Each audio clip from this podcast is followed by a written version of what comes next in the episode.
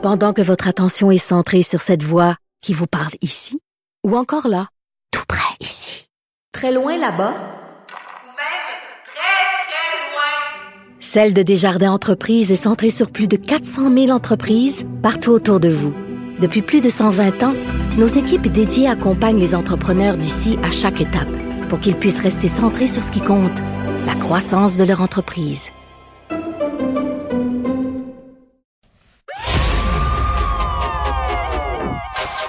Maxime Delan. Déjà un premier événement violent. Journaliste à l'agence QMI. Ça porte tout à fait la signature du crime organisé. Les faits divers avec Maxime Delan. avec Maxime Delan. Euh, Maxime, bonjour. Salut, Benoît. Ça a tiré dans Rosemont hier. Avec le retour du beau temps. Le Ah, retour oui, du beau temps rime avec fusillade en plein jour. Ah. Ça recommence. Je pensais, je pensais éclosion euh, des caca de chiens ou euh, De la gastro, pou- les, les de- poubelles de- qui sont pas vidées Ben, à Montréal. Ben, comme les euh, poubelles qui sont pas vidées, c'est une plaie. Comme les fusillades en plein jour. Les temps. Ben, je trouve que oui. de même, hein? Euh, écoute, hier après-midi, on est dans le quartier Rosemont, 19e avenue et boulevard Rosemont. Il est 15h50 quand il y a plusieurs citoyens qui communiquent avec le 911 pour rapporter avoir entendu des coups de feu dans la rue. 15h50. 15h50. 4h moins 10. Ouais. Euh, les policiers qui arrivent sur place trouvent un gars de 24 ans. Lui, il s'est fait tirer dessus, il a reçu une balle dans le bras. OK. Suspect en fuite, victime transportée au au centre hospitalier, on craint pas pour sa vie. Euh, 15h50, moi, je, je me suis rendu sur place hier. Le nombre de petites familles ou des parents avec leurs enfants qui, qui venaient d'aller chercher à la garderie, Ben des oui. étudiants qui finissaient l'école. J'ai regardé là dans, dans un rayon de 200-300 mètres du lieu de la fusillade, cinq garderies, un cégep, une école secondaire puis une école des métiers. Cool. Puis je te rappelle, les gens qui ont appelé le 911 parlent de plusieurs coups de feu. La victime qui a reçu une balle. Tu fais le calcul, il y a des balles perdues, perdues Ouais. là-dedans. Ouais. Euh, ce- ceci étant dit, il y a une policière qui se rendait sur les lieux de la fusillade, qui a été impliquée dans un, dans un, un accident de la route assez violent, Ouais. euh, à un kilomètre à peu près du lieu de la fusillade. Elle s'en est tirée avec un bras cassé. Ceci étant dit, les fusillades en plein jour comme ça, on- je te disais, une Ça plaie, augure là. mal. là. Ben, Ça là, augure mal. Il n'y a plus de gêne. Il n'y a pas de peur. Euh, ils sont effrontés. C'est des matamas, des fanfarons. cinq Ils garderies. sont armés. Cinq garderies. Cinq garderies. Deux écoles. Et qu'est-ce que la mairesse va dire? Montréal ne va pas devenir le terrain de jeu des criminels. C'est non. Ben ouais. Euh, Je Ça m'en va ai- prendre autre chose. Il faut que Valérie Plante sorte sérieusement, là, puis qu'elle sorte autre chose que c'est non. Il va falloir qu'elle dise, vous allez aller en prison. Mm-hmm. On va porter plainte. On va vous poursuivre. Il y aura des accusations. Puis surtout quand il y a des fusillades autour de garderies puis des lieux d'école. Mais il devrait peut-être avoir des circonstances aggravantes, justement, quand il y a, il y a des écoles, il y a des... sais, c'est connu, là, les, les bandits sans... Je, je sais pas si je peux dire ça, mais que des bandits s'entretuent, sans dire que je vis bien avec ça, mais tu sais, ils font leur affaire, puis ils organisent le truc. Mais quand c'est des histoires de gangs de rue, de fusillades, en pleine rue, en plein jour, en plein après-midi, comme ça... Hmm. Et là, ça- t'as le fédéral qui sort une loi qui dit, ben là, si c'est de telle communauté, telle autre communauté, ben là, faut comprendre, puis on va les laisser regarder à la télé au lieu d'aller en prison, puis c'est sûr qu'ils vont être réhabilités grâce à ça. Quelle astuce de bullshit? Je, je préfère, je préfère pas commenter ça.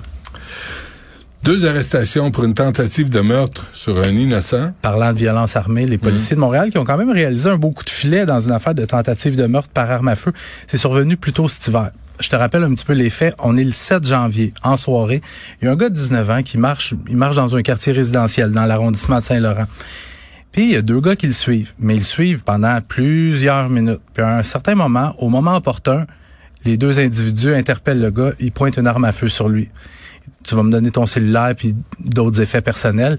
La victime a peut-être pas la meilleure des réactions dans les circonstances, résiste, se débat et il crie à l'aide. Euh, Il crie, il crie. Pendant qu'il crie, il tire une balle dans la poitrine.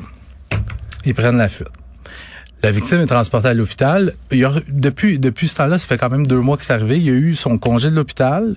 Puis ce que la police nous dit, c'est que présentement, il poursuit sa conva- convalescence à son domicile.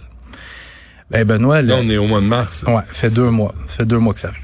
Mais la police de Montréal a annoncé hier avoir arrêté deux suspects. Quel âge les suspects, Benoît? 16 ans, 18 ans.